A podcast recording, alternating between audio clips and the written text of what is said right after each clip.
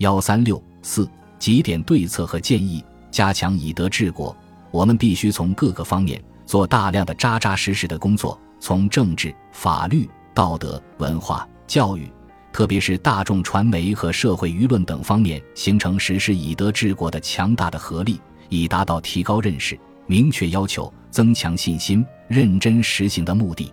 第一，在全国范围内，要从保障国家的长治久安。改善社会的道德风尚，提高人民群众的道德水平和社会主义四个现代化能否实现的大局出发，充分认识以德治国的重要意义，理解依法治国与以德治国的相互关系，清除对德治存在的误解，克服把德治看作人治或等同于人治的错误思想，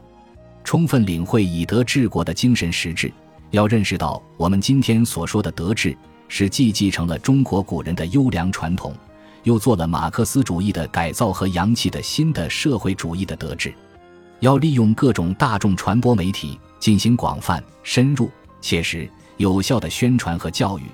克服目前还存在的一些模糊认识，使以德治国的思想和理论深入人心。在社会主义市场经济条件下，法治和德治具有同等重要的意义。第二。要在广大干部中进一步认识和讨论，实施以德治国方略，党和国家的干部担负的重要责任。以德治国绝不是治民，更不是用许多道德规范来约束群众。以德治国，首先要求我们的干部要在道德上以身作则、身体力行，以自己的模范行为来带动广大群众。第三，实行以德治国，还必须有一套制度和机制做保障。在立法中，最好能增加有利于以德治国的实施的内容；在政治生活中，要重视道德和道德教育的重要性。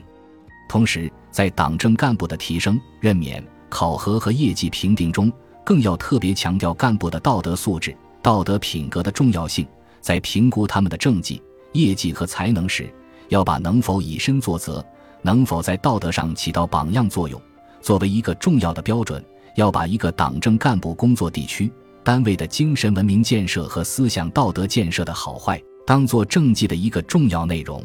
以此作为加强廉政建设的一个重要方面。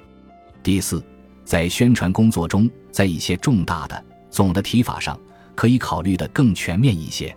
过去我们说市场经济是法治经济，今后是否可以这样提：社会主义市场经济既是法治经济？同时，也是德治经济。当代中国社会既是一个法治社会，同时也是一个德治社会。我们既要把中国建设成一个法治国家，也要把中国建设成为一个德治国家。第五，在社会主义精神文明建设中，除了当前所进行的工作以外，在相当长的一段时间内，要进一步提出道德教育的重要性，把道德教育。道德教化当作法治的基础性工作来抓，同时，在衡量和评估各地各部门建设水平时，要把对广大人民群众进行道德教育和道德教化的情况，把道德教育和道德教化在改善社会风气、提高人民群众道德境界方面的作用作为主要指标之一。